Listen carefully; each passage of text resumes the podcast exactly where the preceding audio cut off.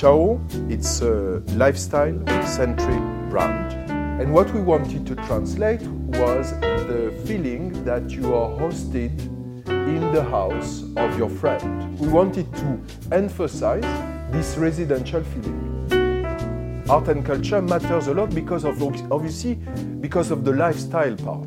Not everything in terms of art needs to be expressed in a museum or in a gallery.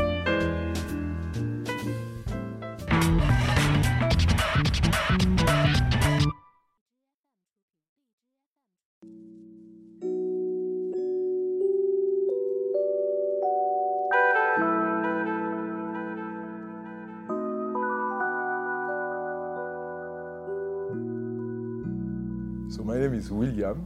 I am French.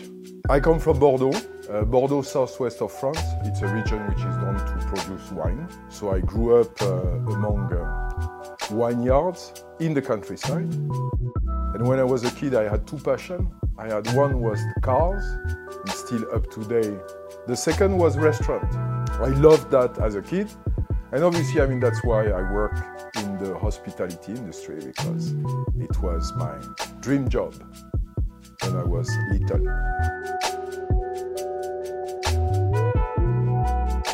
So we started Chao two years ago. Chao, it's a lifestyle centric brand that operates as a platform.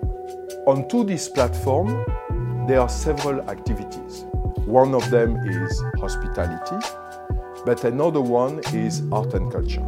So the reason, the purpose of hosting these events is to create a medium for the expression of the artistic approach.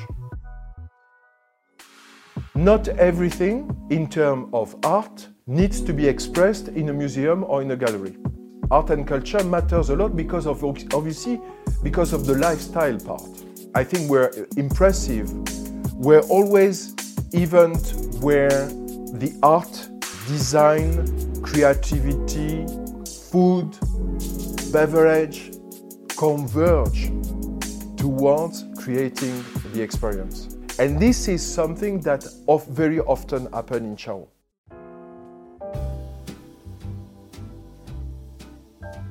We um, we're very cautious about what we provide to the customer, and yet all these elements are authentic. So in living room, every element that the customer or the client is going to uh, experience equally developed with the same attention of details and quality as the rest. So this is what we wanted to translate wrong? Although they so we have live bands most of the time, but we play also other kind of music.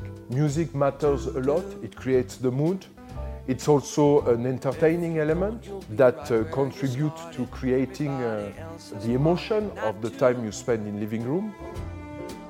So what we aim in Chao in general in food and beverage experience is provide the best experience at the best value everything which is related to food is local product, fresh product, product that we produce ourselves. So even in the way we choose the wine on the wine list is based on providing the best product at the best value for the customer.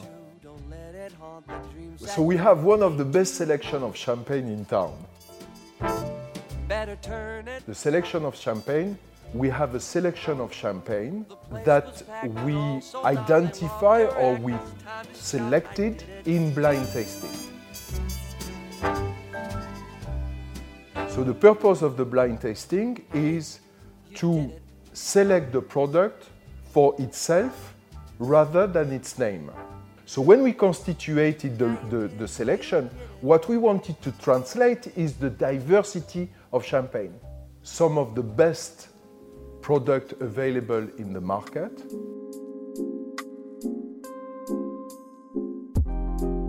We meet guests all the time. Because of the profile of people that stay here, and because we look at customer really as individual. So what I say about the feeling of being hosted in a house, translate in meeting and talking and connecting with these people. The difference between the customer and who we are is very limited. It's more of a group of people that tend to share the same uh, interest, the same lifestyle, the same uh, hobbies. So, this is what we wanted to translate. We wanted to emphasize this residential feeling.